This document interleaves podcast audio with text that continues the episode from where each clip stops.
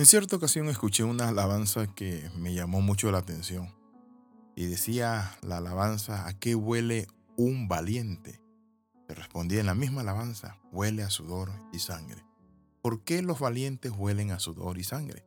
Bienvenido al devocional titulado El perfume del valiente. Cuando hablamos del perfume del valiente encontramos algo.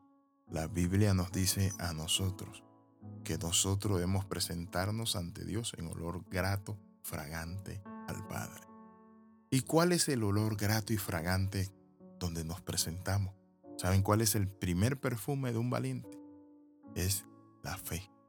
La fe, dice la palabra, que sin fe es imposible agradar a Dios.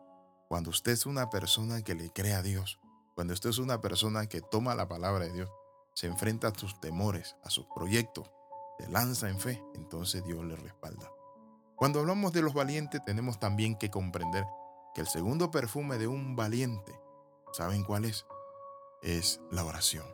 La Biblia dice, suba mi oración como el incienso de la mañana, decía el salmista David. Cuando un valiente ora, se mete en la presencia de Dios, busca la fortaleza, puede salir de ahí a combatir cualquier enemigo.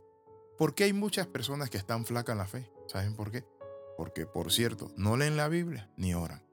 Cuando usted ora, usted se descarga. Orar es como la respiración.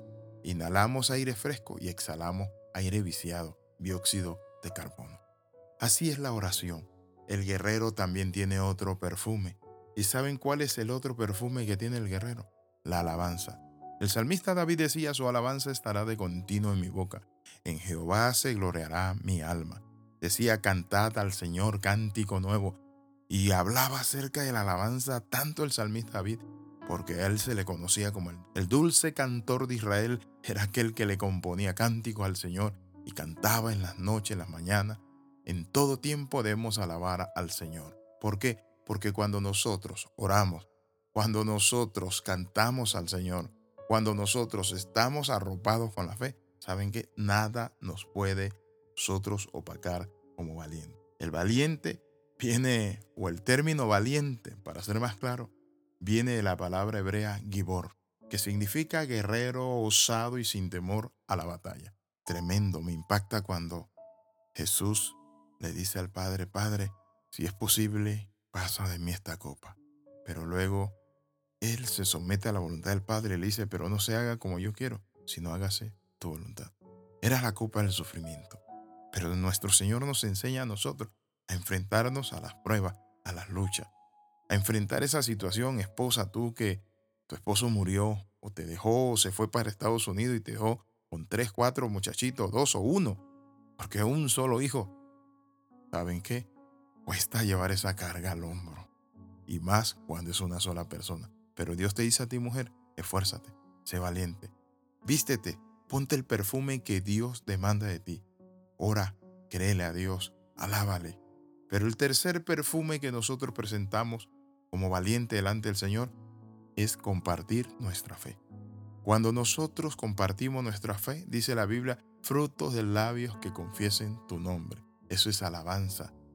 Eso es alabanza cuando alguien comparte su fe, un testimonio. Está alabando, exaltando al Señor. El Señor se siente feliz, contento, alegre.